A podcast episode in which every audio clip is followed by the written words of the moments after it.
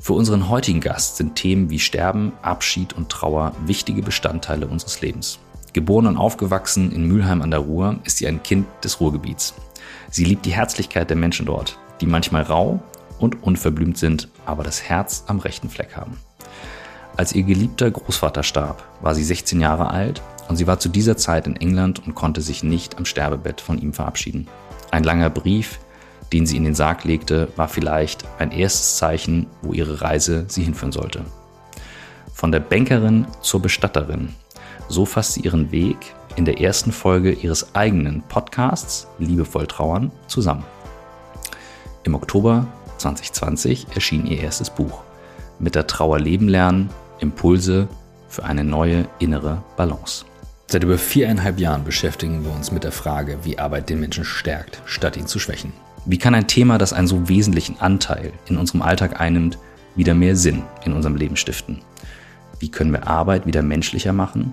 Und wie können wir lernen, auch mit Rückschlägen besser umzugehen und Trauerarbeit als einen aktiven Teil unseres Lebens annehmen?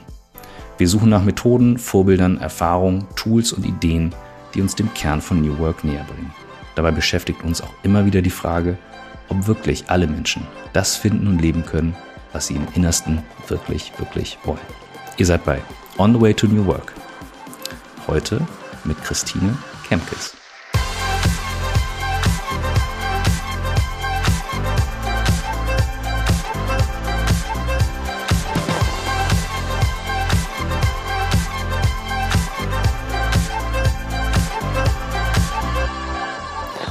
Hallo, danke für die Einladung. Ich freue mich wie Bolle auf das Gespräch. Ja, das war der sehr, sehr, sehr liebevolle Intro-Text von Michael. Ähm, ja. Wir wussten ja beide, dass er heute nicht dabei sein kann. Und ähm, ich freue mich immer, wenn er die Texte macht, weil das einfach ähm, ja so, so eine Aufteilung ist zwischen uns beiden. Und ähm, ich hatte ja die Chance, mit dir ein Vorgespräch zu machen und äh, freue mich auch, dass wir den Raum haben. Er lässt lieb grüßen. Wir haben uns gestern gerade gesehen. Und Dankeschön. Ähm, jetzt ist aber erstmal das Licht auf dich gerichtet. Du ahnst ja, was kommt. Wir haben so eine Frage, die, ähm, die wir immer reinstellen als erstes, um so ein Gefühl zu bekommen und Raum aufzumachen. Und das ist die Frage, die so ein bisschen schon durchgeklungen ist in der Einleitung. Wie bist du die geworden, die du heute bist? Ja, bei der Frage bin ich froh, dass ich sie vorher ähm, hatte und auch aus, aus den anderen Podcasts ja weiß, sie wird gestellt.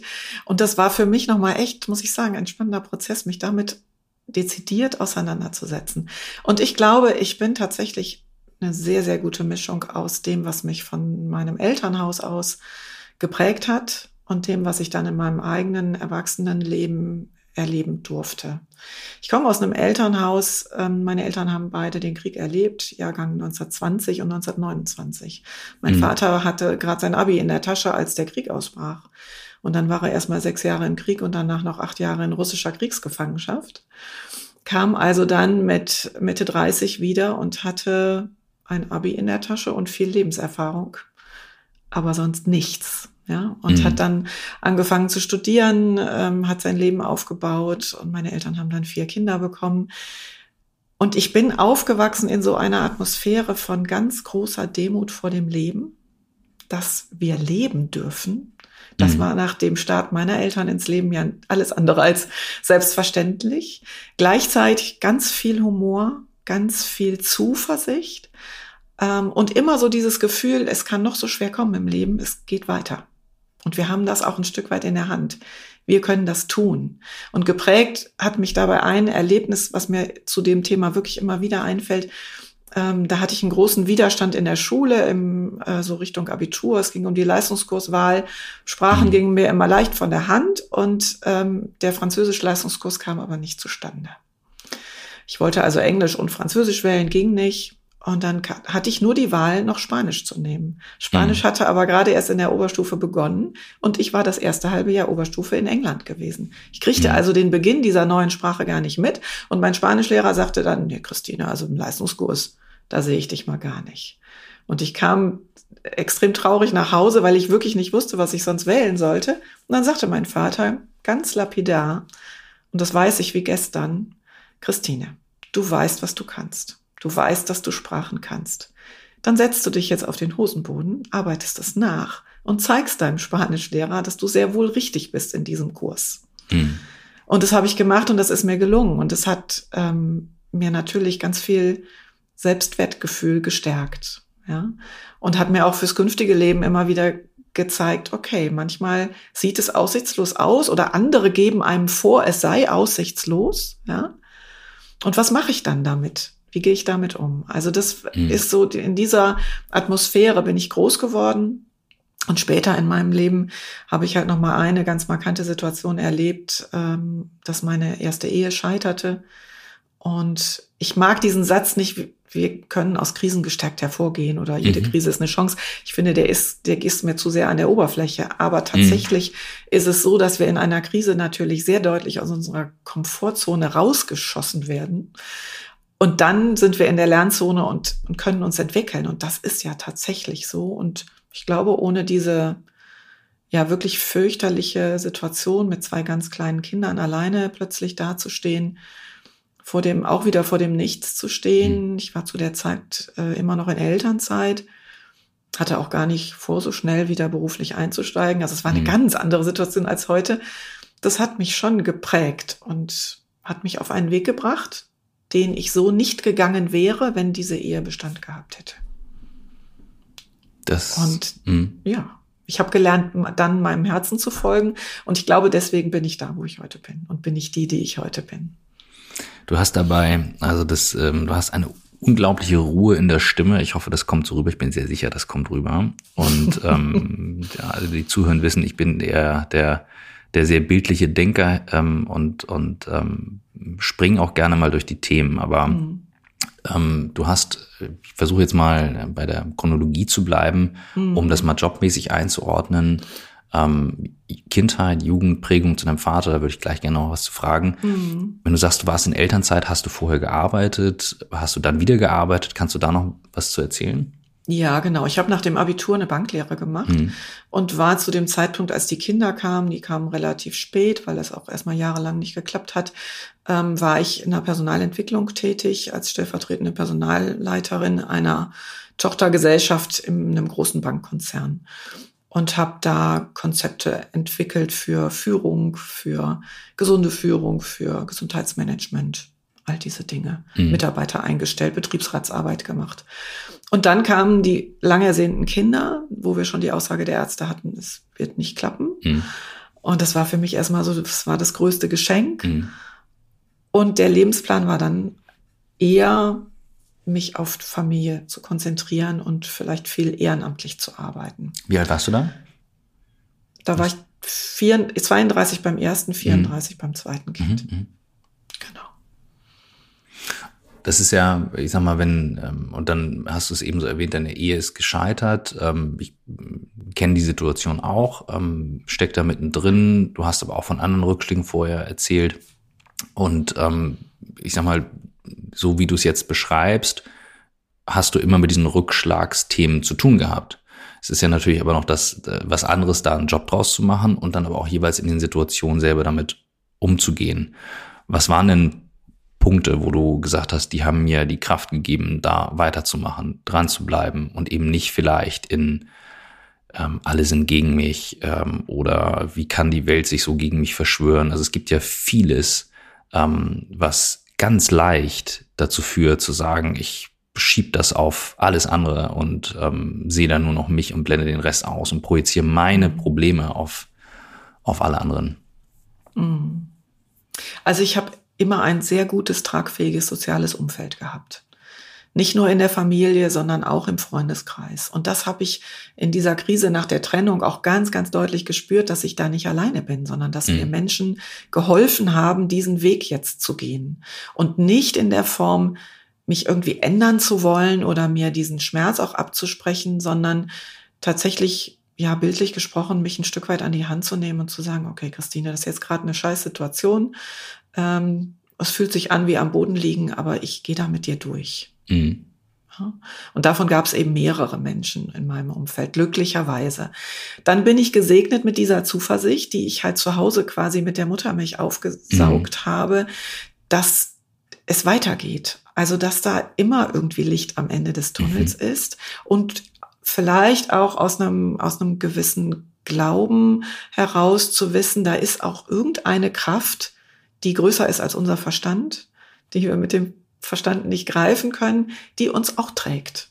Mhm. Und damit konnte ich da durchgehen. Also wirklich durch den tiefsten Schmerz durchgehen, so wie ich das heute auch meinen äh, Trauernden sage, die ich begleite. Es gibt nur diesen Weg durch den Schmerz durch. Es mhm. gibt keinen Weg dran vorbei. Wie bist du denn äh, dann zu quasi dem, dem neuen Job gekommen, dass du gesagt hast, du wirst dich auf diese Arbeit fokussieren? Wie ging der Weg mhm. weiter? Ja, also ich bin ja nach der Elternzeit dann in die, erstmal in die Personalentwicklung zurückgekehrt. Ähm, das ging dann damals nicht mehr in der leitenden Funktion, weil ich äh, eben auch Teilzeit dann arbeiten musste, um die Kinderbetreuung sicherzustellen. Ähm, das Unternehmen war einfach noch nicht so weit, das auf vielleicht zwei Köpfe aufzuteilen. Also das mhm. war von New Work noch wirklich weit entfernt, muss ich sagen. Aber ich hatte da erstmal immer ganz gute Nischen, wo ich mich verwirklichen konnte und habe irgendwann gemerkt, ich wachse aus den, diesen Schuhen des Angestelltenseins heraus. Mhm. Also ähm, irgendwie immer das nochmal fünf Schleifen zu drehen, zehn Schleifen zu drehen, bis ein Konzept abgesegnet ist. Am Ende aber doch da zu landen, wo es ursprünglich mal war, das war nicht mehr meine Arbeitsweise.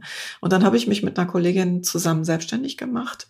Wir haben Personal ähm, Entwicklung, Führungskräfteentwicklung, gesunde Führungskräfteentwicklung für andere Unternehmen angeboten, mhm. haben da ähm, Seminarkonzepte entwickelt und sind in Unternehmen gegangen, haben dort das äh, Gesundheitsmanagement entweder implementiert oder renoviert. Und das war für mich damals erstmals so eine richtig erfüllende Aufgabe, wo ich alles, was so in mir steckte und an Erfahrung gesammelt hatte, auch einbringen konnte. Und dann starb mein Vater und ich machte selber noch mal so eine ähm, ganz enge Verlusterfahrung, machte damit die Erfahrung, dass das Umfeld von mir damit nicht gut umgehen konnte, also mit meiner Trauer nicht gut umgehen konnte in dem mhm. Moment und dachte so komisch, was ist hier eigentlich jetzt gerade, was läuft da falsch? Mhm. Ähm, aber es war so rückblickend, es war der Klassiker. Mein Vater fast 95 und sehr krank und es ist doch normal. Und dann muss doch irgendwie nach ein paar Wochen das mit der Trauer mal vorbei sein. Mhm. Weil es war doch der normale Gang der Dinge. Und ich war aber eben nach ein paar Wochen noch nicht wieder so ganz normal im Leben angekommen.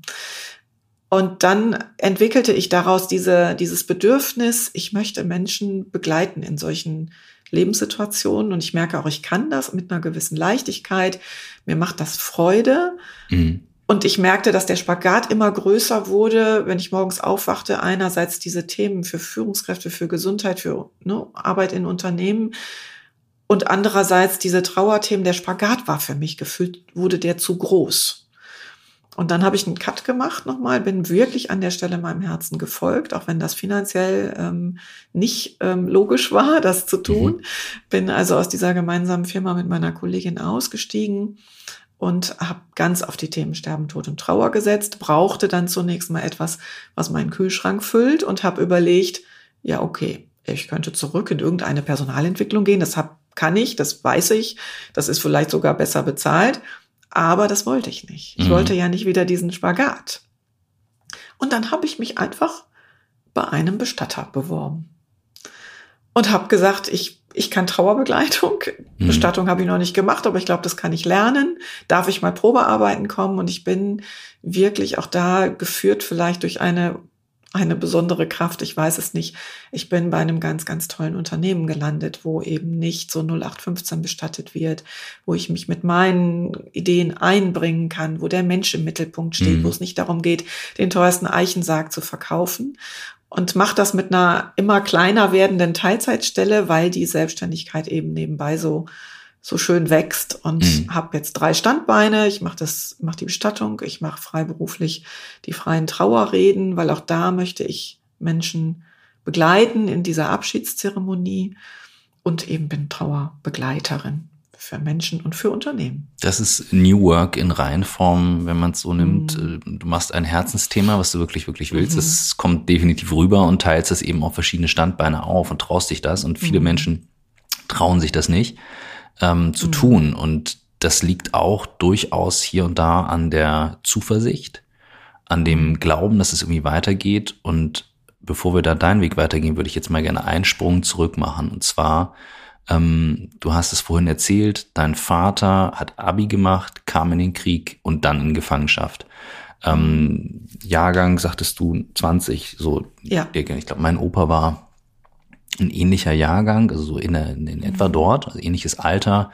Der ist mit mm, knapp über 90 verstorben und war auch in Gefangenschaft und ich erinnere das noch und er hat da nie viel drüber geredet, er war aber auch nicht verbittert, aber hat auch krasse Erfahrungen gemacht, wie sich das Leben dann verändert und hätte anders gehen sollen. Und da geht ja schon jeder Mensch anders mit um. Ähm, mhm. Aus deinen Erinnerungen, wenn du sagst, ihr hattet, ihr war dankbar fürs Leben und da war eine Kraft zu Hause, die hat das mitgegeben.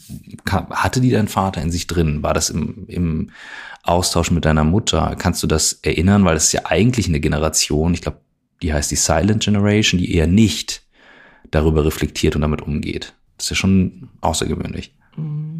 Also ich durfte glücklicherweise die Erfahrung machen, die nicht typisch für die Kriegsenkel ist. Also wir, meine Generation, so zwischen den 1960er und 1975er Baujahren sind ja die sogenannten Kriegsenkel. Das heißt, unsere Eltern haben den Krieg als Kinder oder mhm. junge. Erwachsene erlebt. Das ist eigentlich eine Generation, die in einer, wie du eben sagst, Silent Generation, in einer großen Sprachlosigkeit mhm. aufgewachsen sind. Und oft auch sehr emotionsfrei, sehr sachlich. Es ging nur um Aufbau und nach vorne gucken und so weiter. Das ist mein großes Geschenk, glaube ich, meines Lebens, dass das bei meinen Eltern anders war. Mein Vater musste die Ereignisse und das Erleben aus dem Krieg gut wegpacken und abkapseln. Das hat sich später in einer Demenzphase nochmal gezeigt, aber bis dahin hatte er es gut weggepackt, weil er sonst die Gefangenschaft nicht überlebt hätte. Mhm. Das wissen wir heute aus der psychologischen Forschung, dass das ein guter Schutzmechanismus ist, Dinge so gut wegzupacken, dass sie wirklich abgekapselt sind. Dann konnte er die Gefangenschaft überleben mit fürchterlichen Repressalien in Russland, ähm, aber auch mit zauberhaften Erlebnissen. Und er hat darüber irgendwann in den 70ern angefangen zu sprechen. Mhm. Darüber, hat darüber Vorträge gehalten und hat tatsächlich dann auch ein Buch veröffentlicht. Mhm. In diesem Buch ist eingewebt, sind eingewebt die Tagebuchaufzeichnungen seiner Mutter, die in diesen Jahren für ihre anderen beiden Söhne gar nicht mehr funktionieren konnte, weil sie sich nur nach diesem erstgeborenen Sohn, der in Russland irgendwo war, von dem sie nie wusste, ob der noch lebt oder nicht, ähm, für diesen Sohn gelebt und hat das im Tagebuch aufgezeichnet. Und mhm. wir haben das, ich durfte das später abtippen mit meinem Vater zusammen, er hat mir das diktiert. Ähm, und wir haben das in diesem Buch verwoben, diese Tagebuchaufzeichnungen, die parallel zu dem stattfinden, was er erinnert hat, was damals in Russland eben passiert ist. Und dadurch hat er, glaube ich, sehr gut verarbeiten können und hat uns natürlich auch eine Menge mitgeben können und in dem Buch Gott sei Dank auch aufbewahrt für die nächsten Generationen. Also wie man zum Beispiel in Weihnachten feiern kann. Mhm. Da haben die aus, aus Tonerde, also aus dieser rötlichen Erde da in der kasachischen Steppe, haben die, ähm, ja, die, die, die Krippenfiguren gebastelt. Mhm. Und dann gab es Menschen, die ähm, musizieren konnten. Mein Vater konnte sehr gut Klavier spielen. Irgendwo haben sie ein fürchterliches Klavier aufgegabelt, aber sie konnten Musik machen und konnten Weihnachtslieder singen. Hm. Diese Erzählung in seinem Buch über dieses Weihnachten im, in dieser Gefangenschaft, das berührt mich jedes Jahr aufs Neue. Und dann merke ich, wie ich heute lebe und was wir meinen zu brauchen und denke immer wieder voller Demut. Hm. Pff, eigentlich brauchen wir das alles nicht. Ich habe die, die Feldpost meines Opas aus Sütterlin-Schrift mit seinem Cousin, mhm. der noch lebte, per Skype übersetzt, also mhm. ja. um das zu lesen, was er mit seiner Mutter geschrieben hat. Und ähm, er hat es nicht so aufbearbeitet wie dein Vater. Das finde ich, finde ich bemerkenswert und äh, frage mich gerade jetzt auch in Bezug auf deine Arbeit heute, wie wichtig ist der Teil also äh, es ist ja ein schmaler Grad und wir sind ja heute in einer Gesellschaft, wo auch viel geteilt wird nach außen. Wir erzählen mhm. viel, wir teilen viel. Und manchmal ist die Frage berechtigt gestellt, wie wahrhaftig sind die Teile, die wir teilen und wie sehr achten wir auf diesen Zauber des Alltags, den du auch gerade beschreibst, aus Momenten, wo du mhm. sagst, ganz tief unten, ich denke jetzt auch gerade an das Buch von Viktor Frankl, trotzdem Ja zum Leben sagen, mhm. der ja auch aus dem KZ mhm. heraus Alltagsbeschreibung hatte und Lichtmomente. Wie welche Rolle spielt Wahrhaftigkeit, drüber sprechen, bewusstes Wahrnehmen, auch in der Trauerarbeit heute, wenn du jetzt mal auf so eine Situation schaust? Ich glaube, dass das absolut essentiell ist, weil die Trauer über Verluste, und wir reden ja nicht nur über Verluste durch Tod, Also die, der Verlust einer Beziehung, das Scheitern einer Partnerschaft, ähm, der Verlust von Heimat bei den ganzen geflüchteten Menschen, das sind ja alles Verluste, die Trauerprozesse mhm. nach sich ziehen. Mhm. Und die Trauer, ob wir da hingucken oder nicht, die Trauer ist ja sowieso da und die ist in uns drin. Und indem wir über Dinge sprechen, veräußerlichen wir sie. Mhm. Und das ist schon ein Teil eines heilsamen Prozesses. Ich erlebe manchmal Menschen, die mir aufgrund meines Podcasts eine Mail schreiben, eine ganz lange Mail und mir ihre Geschichte erzählen, was mich immer sehr berührt. Und am Ende schreiben sie, allein das hat jetzt schon gut getan, dass mhm. ich ihnen das mal mhm. schreiben durfte. Mhm. Ja. Und so ist das, glaube ich, auch bei den Erlebnissen meines Vaters. Und deswegen bin ich so dankbar, dass er eben nicht ins Schweigen gegangen ist, sondern drüber gesprochen hat. Wenn du als Kind wenn du als Kind erinnerst, also ich denke jetzt gerade ähm, auch an meine Kinder und so Situationen, wenn einer von beiden zu mir kommt und sagt, Papa, ich bin traurig, dann ist so ein Impuls, den ich aus meiner Prägung mitbekommen habe. Ähm, ich versuche da sehr drauf zu achten, aber ich mhm. weiß halt auch im Kopf, nee, du darfst traurig sein. Das ist ja völlig okay. Mhm. Ich frage dann, was ist los? Aber das ist ja völlig in Ordnung, mhm. ähm, weil ich es auch toll finde, wenn die das äußern als kleine Kinder. Ähm, aber woher kommt dieser Impuls, dass dann viele Menschen sagen, ach, du musst nicht traurig sein, das ist gar nicht so schlimm.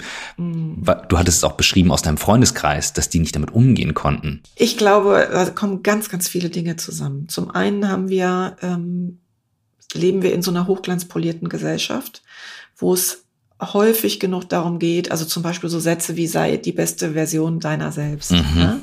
Die zielen ja darauf ab, dass das Leben ganz fröhlich, glatt, glücklich ist.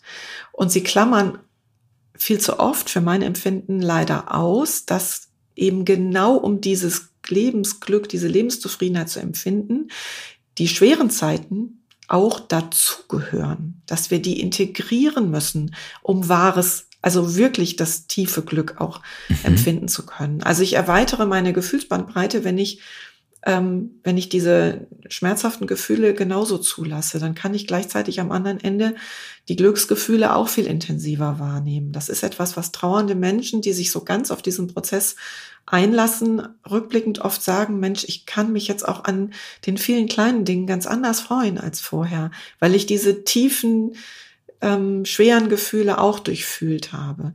Und ich glaube, der Fehler im Kopf ist oft, dass wir Gefühle einteilen in positive und negative Gefühle. Und das ist der größte Fehler. Es gibt nämlich keine positiven mhm. und negativen Gefühle, sondern es gibt angenehmere und unangenehmere Gefühle. Das sehr wohl. Aber mhm. jedes Gefühl hat ja seinen Sinn. Mhm.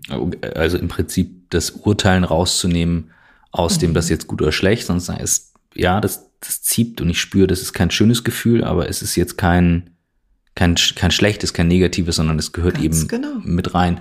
Nur wenn du jetzt jemanden hast, der sagt, ich verstehe das nicht als Konzept, ich kann da nicht mit umgehen, ich komme da nicht, nicht hin. Wie, wie beginnst du mit Menschen diese Arbeit zu gehen und zu sagen, das zu integrieren, jemand, der nicht so aufgewachsen ist, wie du aufgewachsen bist? Mhm. Also ich brauche erstmal eine Zeit, um wirklich herauszufinden, aus welcher Welt kommt denn derjenige. Ne? Also mhm. warum mhm. hat da jemand vielleicht gerade auch keinen guten Zugang zu Gefühlen und welche Muster haben sich da entwickelt im Laufe seines oder ihres Lebens? Und dann gucken wir dahin. Was hat dazu geführt? Wofür war das vielleicht auch gut, nicht diesen Zugang zu den Gefühlen zu wählen? Auch das hat ja einen Sinn, warum wir das machen. Es war vielleicht für, es hat Vorteile gebracht, Gefühle nicht zu zeigen. Also wenn ich zum Beispiel in so einer ähm, Kriegsenkelsituation aufgewachsen bin und in einem ähm, Elternhaus groß geworden bin, wo Gefühle eben nicht so gezeigt wurden, dann habe ich da schon durchaus gelernt, dass es nicht angesagt ist, weinend nach Hause zu kommen. Mhm. Weil das wurde ja abgebügelt. Und wir sind unseren Eltern gegenüber immer sehr loyal. Wir möchten unseren Eltern auch nicht schaden. Also unterdrücke ich diese Tränen und zeige mhm. die zu Hause nicht, weil ich weiß, auch die Eltern würden damit jetzt nicht umgehen können. Es war also für etwas gut, so zu handeln. Und dann wird daraus ein Muster und das kann mhm. man ganz gut freilegen. Ist, was ist so der typische Beginn deiner Arbeit, wenn du sagst, du gehst erstmal rein, aber wenn du jetzt sagst, sind das Gespräche, ähm, wie kann man sich das vorstellen? Also wenn du jemanden hast, du sagtest ja gerade, es geht ja nicht nur um Tod und Sterben, sondern generell um Trauerarbeit. Also was ist so ein typischer, ähm, typischer Ablauf, wie man sich den vorstellen kann, wenn ich jetzt mit dir arbeiten würde zum Beispiel? Ja, also so ganz typisch gibt es, gibt es eigentlich in meiner Arbeitsweise nicht, weil ich sehr, sehr individuell und mhm. nie nach ähm, festen Ablaufplänen äh, arbeite. Aber was man vielleicht so als typisch herauskristallisieren kann, ist, dass die meisten sich melden so zwischen drei und zwölf Monate nach dem Verlust. Mhm. Nämlich dann, wenn sie zum einen merken, ich komme noch nicht wieder im Leben an, irgendwie bin ich blockiert. Und gleichzeitig geht das meistens einher damit, dass das soziale Umfeld sich zurückzieht. Eben aus den Gründen, die wir vorhin schon hatten, dass Menschen sagen, so jetzt muss aber mal wieder gut sein. Wir haben ja mhm. verlernt, das zu erleben und ähm, mit zu begleiten als Freund oder Freundin. Wir tun uns schwer, jemanden darauf anzusprechen. Wir möchten jemanden irgendwie nicht wieder in Tränen bringen und dann ziehen wir uns eher zurück und manchmal erleben Trauernde auch eben so wirklich verletzende Sätze wie, also komm, jetzt ist mal gut, ist jetzt ein halbes Jahr her und ähm, deine Mutter war hochbetagt und jetzt musst du mal mhm. wieder unter Leute gehen. So. Mhm. Und das ist der Moment, wo sich die meisten bei mir melden, weil sie das Gefühl haben, sie sind alleine. Und dann ist die erste Sitzung ganz oft, ein sehr ausführliches Schildern dessen, was demjenigen oder derjenigen widerfahren ist. Mhm. Mit dem Fazit am Ende, oh, es hat jetzt gut getan, dass das mal Raum haben durfte. Und das ist wie im Coaching, also ich bin ja auch systemischer Coach und familienbiografischer Coach, die größte Wirkung erzielen wir schon dadurch, dass es 60 oder 90 Minuten Raum gibt, nur für diesen Menschen und das Thema. Wann haben wir das schon im mhm. Alltag? Hm? Das hat sich ja in der, jetzt in den letzten Monaten durch Corona war teilweise das gar nicht möglich, ähm, dabei zu sein, so wie du das auch in England erlebt hast mit deinem Großvater. Ähm, wir hatten ähm, jetzt zum New Work-Thema, ähm, dieses Jahr ist Fritjof Bergmann verstorben. Ähm, ich war im Urlaub und hatte das Telefon auch aus und ähm, im Team wussten alle, wie, wie wichtig ähm, mir und auch Michael der Kontakt zu ihm war. Und dann kam über meine Freundin eine Nachricht und sagte, du, ich ähm, habe hier eine Nachricht bekommen. Und die schlug, also mich haute das richtig um, wo ich überhaupt nicht damit gerechnet habe. Ne? Das ist jetzt nicht, wir kennen uns jetzt nicht mhm. ewig lang, aber wir hatten sehr tiefgehende, mhm. schöne Gespräche. Mhm. Und da habe ich es erstmal bemerkt, weil die Trauerfeiern und alles war dann virtuell. Also niemand konnte in die USA fliegen, die Familie musste es über die Distanz machen oder im kleinen, sehr kleinen Kreis.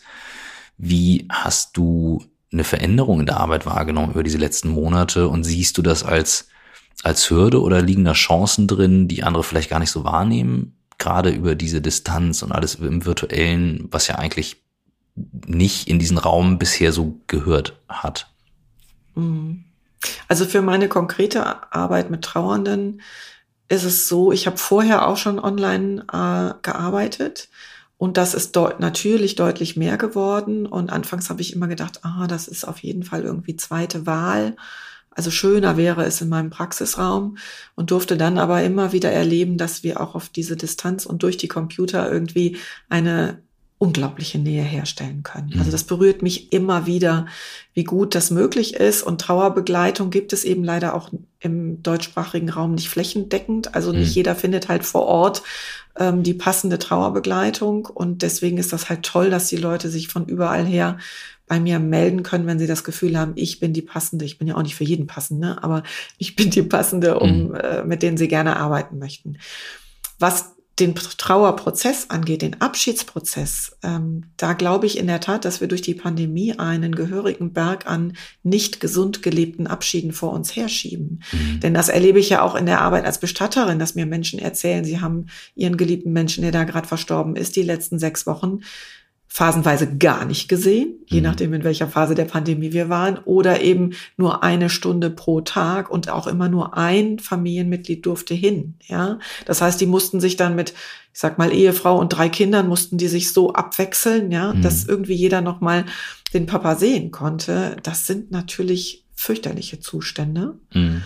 und die brauchen eine besondere Beachtung dann im in dem Abschiedsprozess. Also mir war das als Bestatterin besonders wichtig, dann dahin zu gucken, wie kann jetzt trotzdem ein Abschied möglich sein? Wie können wir Rituale schaffen, vielleicht auch auf Distanz? Ja, also wenn Familienmitglieder nicht anreisen konnten, äh, dann zum Beispiel zu sagen, wir machen die Abschiedsfeier um so und so viel um so und so viel Uhr und alle sind eingeladen, an dem Ort, wo sie gerade sind, einen Moment innezuhalten, eine Kerze anzuzünden mhm. und zu mhm. gedenken und später vielleicht dann eben auch noch ein Bild aus der richtigen Trauerfeier zu verschicken an diese Menschen, ja. Oder einzuladen, auch das habe ich erlebt, ähm, Abschiedsworte zu formulieren, die wir dann noch mit in den Sarg gelegt haben. Ja. Wenn du jetzt, ähm, wir haben und das waren jetzt Beispiele bei uns aus dem Team, wir haben sehr plötzliche Todesfälle erlebt. Wir haben Erfahrungen mhm. gemacht im Team mit, mit nahestehenden Menschen ähm, mit Suizid. Ganz ja. plötzlich, ganz jung. Ähm, mhm. Auch Michael und mich haben immer wieder Nachrichten erreicht, ähm, die uns be sehr bewegt haben über die letzten Jahre. Ähm, wir haben Beispiele mit ganz plötzlichen Todesfällen durch Unfall, durch äh, mhm. Krankheit, wo ich auch gedacht habe, unglaublich, also wie plötzlich das treffen kann. Und es ist ja wie so ein, wie so ein Donnerschlag, der dann kommt. Mhm. Was ganz anderes als jetzt zu sagen, ähm, wir haben lange Krankheit begleitet oder ähnliches. Mhm. Und wie gehst du, weil bei uns, wir haben zwar ein sehr menschliches, natürlich menschliches Umfeld. Also ich sage mal natürlich, aber so natürlich ist es eben nicht. Wir haben ein sehr, mhm. sehr vertrauensvolles Umfeld. Es wird sehr offen geteilt, mhm. es wird sehr offen gesprochen, es wird der Raum dafür gelassen. Mhm. Und ähm, nur wie kannst du als Unternehmen mit sowas umgehen, was da eigentlich so distanziert und kühl und kalt wird? Mhm. Du meinst jetzt auch besonders in der Pandemiesituation, wo ihr euch nicht im Büro Ja, auch, habt. auch in der Situation, aber ich sag mal, gerade im Unternehmen nicht mal in der Pandemie bleibst du ja in einer Distanz mhm. häufig. Also du bleibst in einer mhm. förmlichen Distanz, du bleibst aber auch in einer räumlichen Distanz. Und welche mhm. Aufgabe hast du als Team, als Unternehmen, wo du sagst, du musst es eigentlich ja trennen? Mhm. Mhm. Naja, ich glaube, wir haben als Unternehmen äh, eine soziale Verantwortung und die kann ich nicht ausklammern für bestimmte Situationen, sondern die bezieht sich eben auf die menschlichen Krisen und Verluste, Verlustsituationen ganz genauso. Und die Menschen legen ja auch da ihre Gefühle nicht ab, wenn sie ins Büro kommen oder wenn sie sich vor den Rechner in ein Online-Meeting ähm, einwählen. So, also die Trauer ist ja sowieso im Raum und manchmal entsteht so eine Situation wie mit dem rosa Elefanten. Alle wissen ganz genau, alle sind eigentlich damit beschäftigt, dass da zum Beispiel ein Kollege sich das Leben genommen hat. Und dann ist es gut, wenn der Raum gegeben wird, das auch aussprechen zu dürfen und eben nicht mhm. diesen rosa Elefanten im Raum stehen zu lassen und alle drucksen rum, sondern einmal die Tür aufzumachen und zu sagen, okay, wir sind hier gerade alle Betroffene mhm. und jeder geht anders damit um und das ist auch völlig in Ordnung. Keiner muss hier jetzt einen Seelenstriptease machen, aber ähm, lasst uns mal kurz innehalten und mhm schauen, wie geht's uns, auch dass ich als Kollege, als Führungskraft im Blick haben kann, wie geht's gerade meinem Nachbarn im Team, dass ich da wachsam werden kann und ein Gespür dafür mhm. bekomme. Jeder geht wirklich anders damit um. Ist es jemand, braucht der gerade ein Ohr und mhm. braucht der vielleicht auch mal meinen Arm? Ähm, oder braucht der eben genau das andere und braucht gerade ein gut funktionierendes Arbeitsfeld und möchte mhm. hier das Gefühl haben, hier kann ich hier kann ich gerade mal was schaffen und die Trauer hat gerade mal hier nicht den ähm, quasi die oberste Priorität. Mhm. Auch das ist für Menschen, die jemanden persönlich verloren haben, sehr heilsam, wenn sie mhm. im Arbeitskontext erstmal merken, okay, hier, hier schaffe ich auch noch was. Die Trauer ist eh so übermächtig. Sobald ich hier rausgehe, hüllt die mich sofort wieder ein. Aber das darf ich als Team herausfinden und auch als Führungskraft, was der Einzelne da braucht. Und wenn jemand aus dem Team gegangen ist, dann gilt es ja auch, da Abschied zu nehmen. Also tatsächlich Rituale zu entwickeln, zu würdigen, den Menschen zu würdigen, der da auf einmal, wo der Stuhl auf einmal leer bleibt. Ja, wir haben, wie gesagt, ähm, äh, ich, ich höre, was du sagst, also wir haben niemanden aus dem, aus dem Team verloren, sondern es waren Situationen, wo es eben das sehr nahe Umfeld war und ähm, ich beobachtet habe, wie unterschiedlich dann jeder an Erfahrung schon hat, damit umzugehen. Die einen ziehen sich dann zurück mhm. äh, und sagen, geben der Kollegin oder dem Kollegen Raum, die anderen gehen sehr rein. Und ähm, ich finde es spannend, was du natürlich sagst, ähm, in Bezug auf jeder braucht was anderes. Also ist auch dann die Beobachtung mhm. zu sehen, einer geht in, in Rückzug, einer geht in Arbeit mhm. oder ähm, in Gespräche. Ähm, wie gesagt, ähm, bisher ähm, Gott sei Dank keine keine ähm, solche Fälle, ähm, aber die ähm, die Nähe, die dann trotzdem einzelne Mitglieder betrifft, und ich musste dran denken, als mein Opa damals gestorben ist, hatte ich zwei Tage frei oder einen Tag oder es war irgendwie als quasi so, du kannst einen Tag zu wenig machen, weil ich so, okay, krass, äh, das so habe ich gar nicht verstanden. Und, ähm, und da, daher kam so ein bisschen die, äh, die Frage. Mhm. Und wenn ich das Gefühl habe als Kollege oder als ähm, Vorgesetzter, ich kann das nicht gut einschätzen, was der andere gerade braucht, es hilft schlichtweg, so banal das ist, zu fragen. Was brauchst du gerade? Also nehmen wir mal an, ihr habt einen, äh, einen Kollegen, der sein Kind verloren hat und der kehrt zurück an den Arbeitsplatz dann sind alle so ein bisschen ne, in so einer Situation, wow, was, wie gehen wir damit jetzt um? Dann hilft es schlichtweg zu fragen, was wünschst du dir hier bei uns im Büro? Möchtest du darüber sprechen? Ist es okay, wenn wir dich fragen, wie es dir geht? Oder ist für dich dieser Büroraum tatsächlich der trauerfreie Raum? Hm. Ja, es klingt, es klingt eigentlich äh, banal, aber du hast natürlich völlig mhm. recht. Die Frage danach, was brauchst du, ist eigentlich eine sehr ähm, menschliche Frage, die mhm. auf der Hand liegen sollte. Mhm. Die aber und in solchen ich, Momenten auch schwer ist, manchmal zu stellen, allein schon. Ja, natürlich. Und ich, also, wenn wir über dieses Thema Trauer am Arbeitsplatz reden, dann gibt es auch ein Fettnäpfchen, in, den, in das manche reintreten, nämlich übergriffig zu sein. Also zum Beispiel mhm. so die Frage, jetzt ist, mache ich mal das Beispiel, ein Mitarbeiter ist verstorben, schalten wir als Unternehmen eine Anzeige in der Zeitung. Mhm. Da kann ich als Unternehmen sagen, ja, das ist, gehört zu unserer Kultur und wir machen das und wir möchten damit denjenigen würdigen. Es kann aber sein, dass die Familie das gar nicht möchte. Das heißt, auch da muss ich fragen. Und ich kann da auch Dinge falsch machen. Ich kann zum Beispiel die, die ähm, Firmenanzeige vor die private Anzeige setzen. Also wenn die Familie auch eine private Anzeige in der Zeitung schaltet, dann gehört es sich nicht, dass die Firmenanzeige vorher erscheint. Also muss ich da ins Gespräch gehen und muss fragen, hier, wir würden gerne. Erstens, ist es für euch in Ordnung, wenn wir eine Anzeige schalten? Zweitens, schaltet ihr auch eine? Wann macht ihr das? Können wir das terminlich gut miteinander absprechen? Also so eine Sensibilität dafür auch zu haben, dass ich nicht einfach wie so ein Bulldozer mit meinem Trauerkonzept, was ich vielleicht entwickelt habe mhm. im Unternehmen, da durchrausche, sondern wirklich immer genau im individuellen Fall hingucke.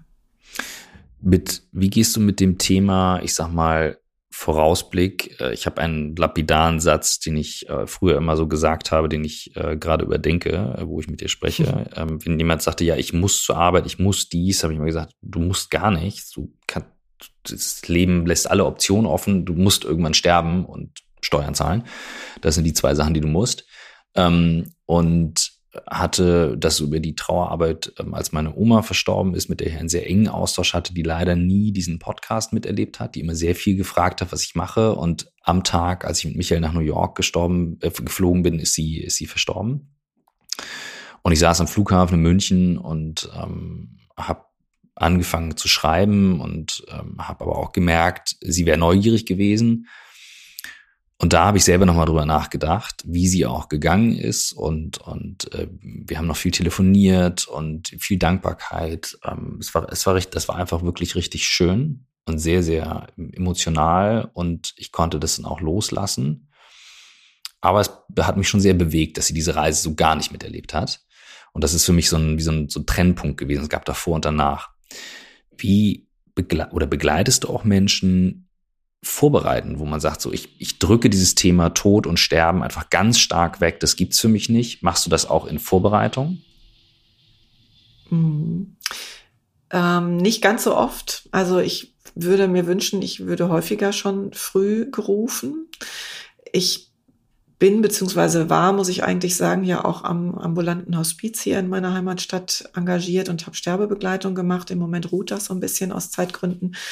Und auch das, also das war einfach eine unglaubliche Aufgabe, ähm, die mich auch mit ganz, ganz großer Demut und Dankbarkeit erfüllt hat. Und da erlebe ich ja, habe ich ja dann auch das Umfeld erlebt. Und immer dann, wenn wir eben auf diese Art und Weise uns vorbereiten können, du hast vorhin ja selber den Unterschied angesprochen zwischen diesem Donnerschlag, wenn der Tod so plötzlich ins Leben mhm. kommt, ähm, dann sind wir unvorbereitet. Aber wenn wir uns vorbereiten, greift das ähm, Phänomen der sogenannten vorweggenommenen Trauer.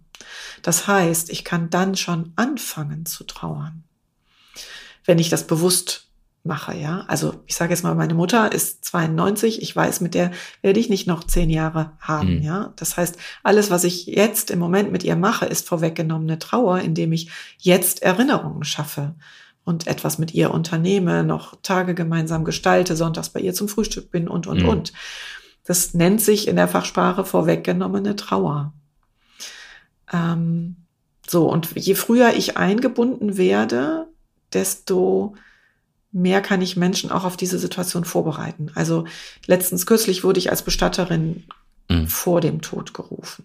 Die Ehefrau rief von mir an und sagte, mein Mann liegt im Sterben. Wir haben noch so viele Fragen. Könnten Sie bitte mal vorbeikommen? Das hat auch ein bisschen Zeitdruck. Das, ich glaube, das geht hier jetzt relativ schnell. Bin ich in diese Familie rein und es war so berührend. Wir haben erstmal wie das so typisch ist. Wir haben so ein bisschen leise gesprochen. Der sterbende Ehemann lag in seinem Pflegebett im Wohnzimmer und dann irgendwann sagte er so aus dem Hintergrund, was sprecht ihr da so leise? Ich will mitreden. Mhm. Und dann haben wir uns zu ihm ans Bett gesetzt und es war so ein bisschen Sprachlosigkeit mit der Ehefrau und der Tochter. Ähm, und dann habe ich ihn ganz konkret gefragt und habe gesagt, ähm, wie stellen Sie sich denn Ihre Trauerfeier vor? Er sagte, das ist ganz einfach und ganz klein und wenn es irgendwie geht, direkt am Grab. Und was möchten Sie für Musik gespielt haben? Und dann mhm. sagte der, ich krieg da heute noch Gänsehaut, Alexa, spiele Wish You Were Here, Pink Floyd. Und dann ging Alexa an. Oh, stark. Oh, wow. Und wir hörten diese Musik. Oh, das war wirklich für uns alle ein Gänsehautmoment. Ja. Und natürlich haben wir das Lied gespielt bei der ja, Trauerfeier. Ja. Und natürlich, das Wetter hat mitgespielt, haben wir die Trauerfeier am Grab gemacht. Ich durfte auch die Trauerrede halten. Und dieses Gefühl dann bei allen, die da waren, wir machen es jetzt so, wie er das wollte. Wir erfüllen diesen Wunsch. Das war so heilsam und hat diesen Trauerprozess, vor dem die Familie jetzt natürlich steht und durch den sie mhm. ja dennoch durch muss, aber erstmal auf ein wirklich gutes Fundament gestellt. Und deswegen würde ich mir eigentlich wünschen, eh, immer eher eingebunden zu sein, weil manche Dinge sind ja nicht nachholbar, weißt du? Ja, ja, ja. Das, äh, das, äh, ich kenne ja Michael nur eine Weile und er würde vermutlich jetzt eine Sache teilen, die er schon auch ein paar Mal geteilt hat, ist so ein, so ein äh, gerade ein Bauchgefühl von mir, ähm, ihn hat äh, mit von seinem ersten oder einer seiner ersten Chefs das Buch sehr bewegt. Ähm, The Seven Habits of Highly Effective People steht hier oben. Mhm. Da oben. Und da ist eine Aufgabe drin und die fand er ganz schlimm damals, seine eigene Grabrede zu schreiben. Mhm. Und hatte das dann aber gemacht. Und ähm, da muss ich gerade dran denken, das hat ja ein bisschen was davon zu sagen, nimm dir diesen Moment und denk mal drüber nach, wie würdest du es denn haben wollen? Mhm. Und ich, ich war mal bei einem Seminar, wo es diese Übung gab, sich da quasi hinzulegen und vorzustellen, da stehen mhm. jetzt alle. Und beim ersten Mal ist bei mir nichts passiert und beim zweiten Mal kam ganz, ganz viel hoch. Ich habe da nichts geschrieben, aber ich habe da gefühlt Leute und Menschen und Bilder gesehen und darüber eine Sache realisiert, ähm, wie ich Dinge zum Beispiel ähm, in Kartons packe und manchmal im Kopf dann wegpacke. Und auch durchaus mhm. Menschen, wo ich sage, so das nervt mich jetzt, packe ich jetzt weg. Mhm. Und ich habe nach dieser Übung ähm, einen Menschen angerufen, äh, den ich 13 einhalb Jahre, wie sie mir dann sagte, äh, äh nicht angerufen hatte. Das ist jetzt eine mhm. Überraschung nach 13,75 Jahren, irgendwie sowas. Und merkte, wie auf einmal wieder so ein Teil in der Vergangenheit statt schwarz bunt wurde.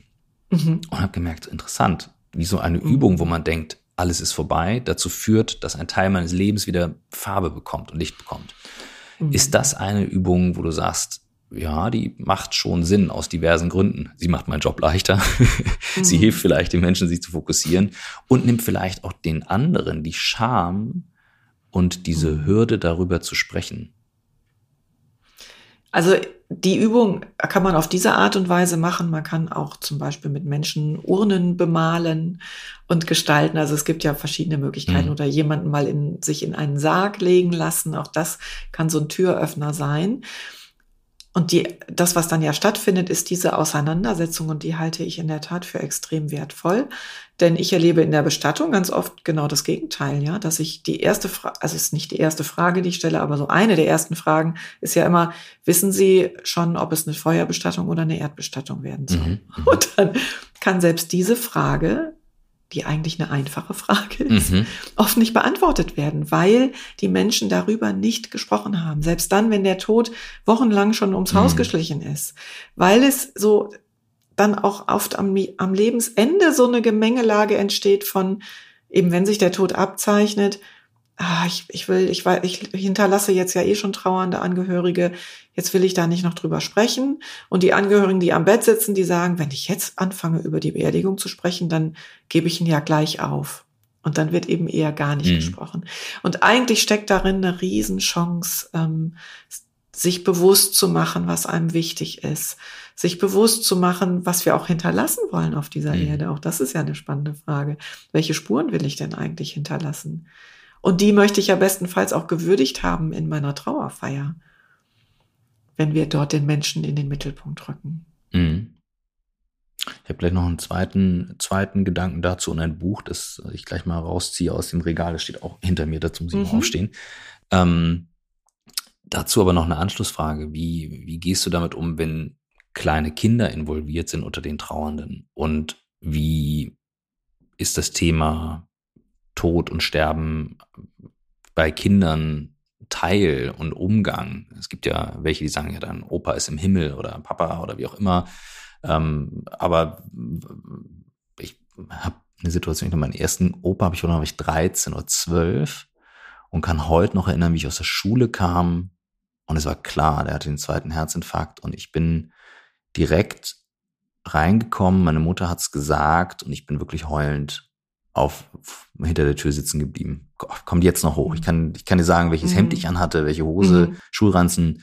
So eng war ich eigentlich nicht mit meinem Opa, aber doch offensichtlich war das, habe ich das bewegt und ich habe das, also ich wüsste nicht, wie würdest du mit kleineren Kindern umgehen, wenn die in dieser Trauerarbeit involviert sind oder dann auch Jugendliche. Also jeder ist ja anders. Erwachsene Menschen ist ja wahrscheinlich anders als ein drei, vier, fünf, sechs, siebenjährige. Also ich ermutige immer gerne dazu, Kinder und Jugendliche, egal welchen Alters, einzubinden. Und wir gehen wirklich immer unserem Alter gerecht damit um. Kleine Kinder springen ganz oft in so Trauerpfützen von Pfütze zu Pfütze und zwischen den Pfützen können die ganz normal und entspannt und äh, lustig spielen. Das erschreckt uns Erwachsene oft, ne? weil wir setzen ja unsere Erwachsenenbrille auf und denken, die müssen aber doch jetzt zutiefst betroffen sein, wenn da beispielsweise der Papa gestorben ist. Mhm. Bei kleinen Kindern sind es eher diese Pfützen. Und was wir aber im Kopf haben, ist oft, wir müssen unsere Kinder schützen. Und Schutz sieht so aus, in unseren Köpfen oft, dass wir sie nicht involvieren, dass wir de den Tod und das Sterben von ihnen fernhalten. Das ist aber genau das Gegenteil von Schutz. Denn dann ist der Papa, der Opa, äh, die Oma plötzlich weg und Kinder können das gar nicht mit realisieren.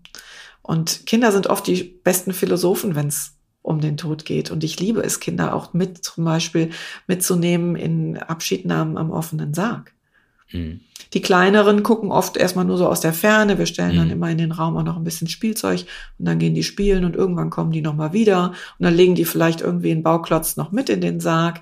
Also es ist noch ein sehr natürlicher, mhm. ungetrübter Umgang damit und das ist ja eigentlich toll. Und mit den Größeren führe ich am Sarg die tollsten Gespräche. Mhm. Darüber, was da jetzt liegt. Liegt da, liegt da die Oma? Was ist mit der Seele? Gibt's eine Seele?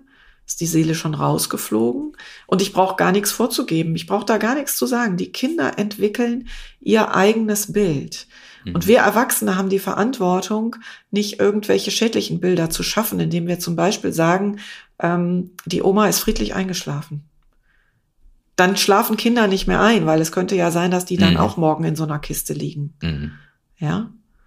Und wenn ich das Bild wähle, was ich durchaus erstmal nicht verkehrt finde, ähm, die Oma ist im Himmel und passt dort auf uns mhm. auf, dann muss ich aber zumindestens mit dem Kind das zusammenbringen, warum die Oma, die im Himmel ist, in diese Urne passt. Mhm, okay.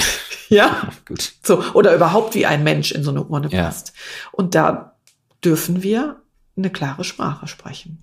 Und beispielsweise, sagt, es geht ja bei Trauer auch dann nicht nur um den, um den Verlust von Tod, sondern mhm. ein Kind kann ja auch sagen, ähm, jetzt auch aus einer, aus deiner Trennungserfahrung mhm. heraus, ähm, oder auch aus meiner, ähm, sagen ja Kinder auch, ich vermisse Mama oder mir fehlt Papa und ähm, dann nicht sofort reinzuspringen, sagen, oh Gott, oh Gott, oh Gott, jetzt muss ich anrufen, irgendwas machen und tun, sondern mhm. du meinst mit diesen Pfützen, ob ich das richtig verstanden habe, mit diesem dann den Moment auch zuzulassen.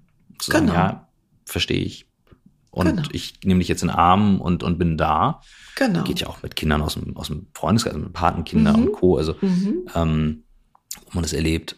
das ist dann eher die Rolle des Erwachsenen, zu sagen, Erwachsene mit umzugehen, reinzugehen, zuzulassen, das eben als Teil zu integrieren, so wie du es mhm. auch gelernt hast als Kind. Ganz genau. Und ähm, ich habe ja vorhin gesagt, jedes Gefühl hat einen Sinn und eine Aufgabe. Mhm. Und die Aufgabe von Trauer ist, uns anzuzeigen, welchen Wert wir verloren haben. Also etwas mhm. Wertvolles verloren zu haben. Mhm. Und diesen Wert aber doch irgendwie dann jetzt ins Leben zu integrieren, das wäre dann der heilsame Umgang mit der Trauer. Ja, also mich auch ähm, bei einer Trennung und das halte ich für Kinder halt auch aus meiner eigenen Erfahrung für sehr sehr wichtig. Ähm, den Wert des Elternteils, der jetzt gerade nicht mehr so präsent ist in unserem Leben, aber durchaus noch hochzuhalten. Das ist eine mhm. hochanspruchsvolle Aufgabe, wenn wir Erwachsenen da emotional noch heftig verstrickt sind. Ne? Mhm. Jetzt stehe ich auf und ziehe diese zwei Bücher aus dem Regal. Gib mir eine Sekunde Zeit. Ja. Ich bin nicht so gut organisiert und meine Bücher sind nicht so schön sortiert wie bei Michael. Das muss ich wirklich sagen. Das hat er im Griff und er liest auch sehr viel mehr. Ich habe zwei Bücher, die ich mir immer wieder vornehme. Das eine ist Viktor Frankl, Man's Search for Meaning. Das lese ich eigentlich so einmal im Jahr. Ähm, ich weiß gar nicht, warum ich es auf Englisch lese. Österreicher, okay, lese ich vielleicht mal auf Deutsch. Und das zweite, da bin ich mit Friedhof, Friedhof Bergmann im New York ja. ähm, Begründer hängen geblieben, witzigerweise. Ähm, das habe ich auch schon ein paar Mal gelesen, hier ist auch ganz viel grün markiert, ist ja. Der Tod des Ivan Illich von Tolstoi. Ja. Hast du das mal gelesen? Das habe ich leider nicht gelesen. Das muss ich mir dringend notieren, wenn du das so also, empfehlst weil wir jetzt gleich zu deinen Inspirationen kommen, ich wollte es einmal teilen, ich habe es, glaube ich, noch ja. nie geteilt. Ivan Illich war ein angesehener äh, Anwalt, das ist die Story, ne, im, ja. Russland des 19. Jahrhunderts, 18. Jahrhunderts. Super, dass ich das so gut weiß, wenn ich es auflese. Egal, die Story ist auf jeden Fall so. Er realisiert in diesem Buch, er wird sterben. Also das, was da kommt, die Krankheit ist nicht irgendeine Krankheit, sondern der ja. Tod. Und ähm, dabei zerfällt sein Lebenskonzept, dieses Schöne, was er sich aufgebaut hat. Und ähm, Friedhof hatte das im Podcast oder in einem Gespräch mal erwähnt, weil das irre ist, und ich suche gerade die Stelle. Er hat irgendwie die letzten vier Tage ähm, geschrien, so oder so, so ähnlich. Ähm, anyhow, ich finde es jetzt nicht auf Anhieb, ich habe so viel markiert. Ähm, weil er realisiert, ähm, dass er sich selbst belogen hat bei dem Punkt. Und da bei diesem Buch, ähm, und das war der Punkt, wo Friedrich und ich diskutiert hatten, liegt diese Kraft drin, dieser Frage, was will ich denn wirklich, wirklich? Mhm. Die eine so einfach zu stellende Frage ist, die aber, wenn man sie wirklich beantworten will, so schwer zu beantworten ist. Und ich habe gerade das Gefühl über diese Sachen, die du auch teilst, mit da ist eine Endlichkeit, da ist eine Trauerarbeit und sich diese Fragen bewusst zu stellen und die zu integrieren, liegt sehr viel Kraft drin, diese Frage auch ernsthaft zu beantworten. Mhm. Und ähm, ja, das war einfach nur ein Gedanke, der mir gerade kam und würde gerne von dir hören, was deine Gedanken dazu sind und was vielleicht deine Bücher sind oder Sachen sind, ja. die dich inspirieren. Ja, genau. Also mir fällt da gerade jetzt auch eins meiner Lieblingsbücher ein. Ähm, ich glaube, es war letztlich auch das Buch, was dazu geführt hat, dass ich diesen ersten Schritt gegangen bin, in die Selbstständigkeit zu gehen. Mhm. Ähm, und zwar ist das von der Christiane zu Salm. Mhm. Ähm, dieser Mensch war ich heißt mhm. das Buch. Und sie hat als Hospizbegleiterin, hat sie Menschen interviewt, die auf ihrem Sterbebett liegen mhm. und hat das in sehr kurzen, so doppelseitigen ähm, Gesprächsnotizen wiedergegeben oder manche haben das auch noch tatsächlich selber formuliert und geschrieben. Und mich hat damals berührt, dass es zum einen Menschen gibt, die so ganz im Frieden sind, also im Angesicht des Todes mit ihrem Leben total im Frieden sind und zurückschauen und sagen, jede Kurve, die ich gegangen bin, jeder Rückschlag war wichtig für mich und ich bin mit allem fein, ich habe keine losen Enden mehr, ich kann jetzt gehen, es ist okay, wenn ich jetzt gehe. Und es gibt die anderen, die verzweifelt sind und sagen, hätte, hätte, hätte, hätte ich mal dieses, jenes gemacht. Ich habe so vieles nicht verwirklicht, was ich eigentlich immer tun wollte. Und jetzt stehe ich hier vor dem Sensenmann und kann nichts mehr tun. Ja, das hat mich erschrocken und ähm, mhm. hat mich wirklich an diesen Punkt mhm. gebracht okay, Moment, was brauche ich eigentlich noch? Was muss ich noch machen? Mm, Damit mm, ich nicht mm. auf meinem Sterbebett, wann immer das sein wird, mir eingestehen muss, ich habe so vieles nicht getan. Podcast 187 Michael und Christiane zu sein. Ich war nicht ah. dabei. Ah. Insofern jetzt hätte jeder die Chance, ja. der nicht lesen möchte, zu ja. sagen, weil das ist ein wirklich sehr berührender, ja. ein sehr berührendes Gespräch zwischen den beiden. Ja, ja das, ähm, genau. das ist toll. Dankeschön. Genau. Und das zweite Buch, was so ein bisschen auch in diese Richtung geht, ist ähm, auch schon ein bisschen was älter von Ken Robinson in mhm. meinem Element. Kennst du das? Ken Robinson, aber das habe ich nicht gelesen. Ja, in meinem Element da skizziert er auch Beispiele von prominenten Menschen, die eben auch einen gewissen Weg brauchten, um ihr Element zu finden. Und wenn mhm. wir unser Element gefunden haben, das, wo wir ganz nah an unserem Herzen arbeiten, wo wir unsere Stärken einbringen können, das, was uns ausmacht, mhm. dann bringen wir auch die meisten PS auf die Straße. Und das glaube ich, da schließt sich gerade so toll der Kreis zum Thema New Work. Das erlebt ihr in eurer täglichen mhm. Arbeit ganz bestimmt. Wenn wir nur darauf aus sind, also in der Welt, in der ich in der Bank noch groß geworden bin, da ging es ja immer darum, das, was man nicht kann, noch irgendwie zu lernen oder die, die, die Schwächen auszumerzen, immer noch daran zu feilen. Wenn wir aber die Energie dafür aufwenden, unsere Stärken voll auszubauen und wirklich die richtige Frau, den richtigen Mann an den richtigen Platz zu bringen, dann wird so viel Kraft frei. Und das mhm. gilt für unser privates Leben ganz genauso. Wenn wir unser Element finden, dann ist so viel möglich und leichtgängig möglich. Das sind sehr, sehr schöne Bücher. Und ähm, jetzt zum Ende wird hier gerade bei mir vor der Tür der Boden aufgesägt in der Straße. Okay. Schön. Ich gerade rausgeguckt. Ähm, ich habe es versucht, so weit wie möglich rauszuhalten und rauszumuten. Ich hoffe, das ist mir gelungen, weil die haben schon zwischendurch angefangen. Ich habe drei mhm. Abschlussfragen, ähm, yeah. die wir klassisch immer stellen. Das ist die Bucketlist, ähm, weil ich merke, wir laufen gerade auf die Stunde zu und ich habe es nicht mhm. bemerkt gerade. Ähm, was möchtest du noch erleben? Was möchtest du noch lernen? Und was möchtest du noch zurückgeben in diesem Leben? Mhm. Also ich möchte gerne noch erleben, dass der Tod ganz selbstverständlich wieder ins Leben gehört. Das hatten wir nämlich früher. Das haben wir verlernt nach den beiden Kriegen. Also meine Mutter beispielsweise erzählt, ähm, da haben eben mehrere Generationen unter einem Dach gelebt und in dem einen Zimmer starb der, lag der Opa im Sterben, im anderen ähm, wurde ein Enkelkind geboren und in der Küche, durch die Küche liefen die Hühner, die drei Tage später in der Suppe landeten. Also alles gehörte zusammen und es war total normal. Ne? Ähm, da möchte ich wieder hin, das würde ich gerne noch erleben. Mm, schönes Bild, danke. Ja. Dann lernen. Ich habe gerade angefangen, äh, die Ausbildung, die Fortbildung zum sogenannten Emotionscoach, M-Trace Coach. Da gibt's verschiedene Level. Level 1 habe ich gemacht und ich möchte auf jeden Fall im nächsten Jahr, das ist sehr konkret, ähm, die Level 2 bis 4 auch noch machen, weil das unglaublich ist, wie wir da die Hirnforschung uns zunutze machen können und ähm, unseren denkenden Anteil und unseren fühlenden Anteil besser miteinander zu vernetzen. Das hilft eben auch den Menschen, die ich begleite, ganz enorm. Und das dritte war, was möchte ich noch geben? Hm, ich würde gerne noch wieder einsteigen in diese Hospizarbeit ehrenamtlich. Und ich träume von einer Akademie für die Themen Leben und Tod und damit auch etwas weiterzugeben von all dem, was ich erfahren durfte, erleben durfte ja.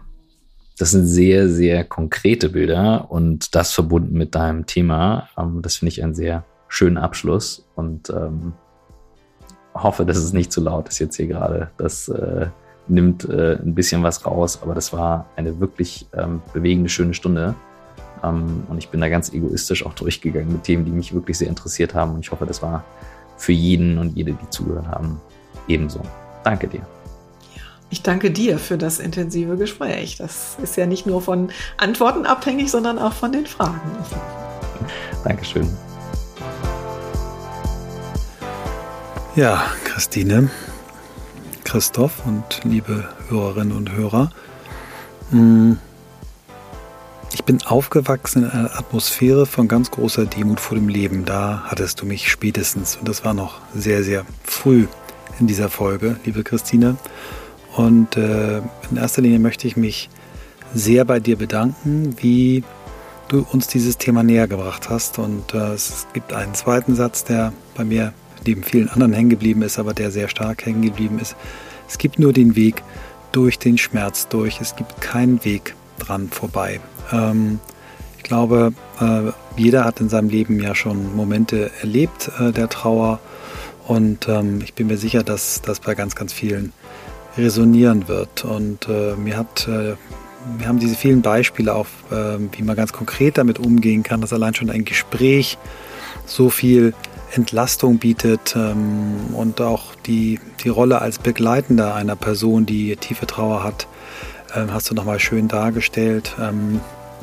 Und dann hast du mich einmal zu Tränen gerührt, nämlich mit dem ähm, Menschen, dem sein Lebensende unmittelbar bevorsteht und äh, der dann mit dem Satz Alexa, spiel Wish You Were Here von Pink Floyd ähm, klar gemacht hat, was er gerne am Ende seines Lebens ähm, möchte. Ähm, und ganz zum Schluss natürlich ähm, dein wirklich unglaublicher Umgang mit dem Thema Kinder und Trauer. Ich kann aus eigener Erfahrung sagen, dass meine Mutter das immer versucht hat, vor mir fernzuhalten, dass ich eine fast eine Phobie hatte vor äh, Trauerfeiern. Ähm, auch, glaube ich, mich vor dem, der Beerdigung meines sehr geliebten Großvaters gedrückt habe. Ich habe das dann irgendwie raus rationalisiert mit gerade Unternehmensberater, gerade im Job, aber ganz, ganz schlimm, schäme ich mich heute sehr dafür und bin froh, dass ich das dann, sagen wir mal, in den, in den 30ern dann doch noch hinbekommen habe, mich dem Thema zu stellen und heute wirklich gerne, und das klingt äh, vielleicht komisch, aber ich gehe wirklich gerne auf Beerdigungen und Trauerfeiern, weil ich ähm, es immer erlebt habe als ein, ja, ein, ein Raum von ganz großer Intensität, ähm, von wirklich tiefen Gefühlen und genauso wie du es beschrieben hast. Nur wenn wir diese traurigen Gefühle auch durchleben, haben wir eigentlich eine Chance, die, die Höhen des Lebens auch äh, richtig wertzuschätzen. Und ähm, ähm, ja, Kinder sind oft die besten Philosophen, wenn es um den Tod geht. Das ist ein weiterer Satz, den ich mitgenommen habe. Und dann äh, zum Schluss, die Aufgabe von Trauer ist es, uns anzuzeigen, welchen Wert wir verloren haben. Und ähm, ich danke euch beiden sehr, sehr für dieses Gespräch, was mir jetzt heute an diesem äh, Januar, späten Januar ähm, Termin den Tag wirklich äh, extrem ähm, beschenkt hat. Ähm, und vor dem Hintergrund der nächsten Wochen, die wir noch vor uns haben zum Thema Corona, äh, gehe ich da auch mit ganz, ganz großer Demut dran und aber auch mit ganz, ganz großer Hoffnung und freue mich und äh, bin mir sicher, dass unsere Hörerinnen und Hörer, die diesen Podcast bis zu Ende gehört haben, sich ebenso beschenkt fühlen wie ich. Vielen, vielen Dank.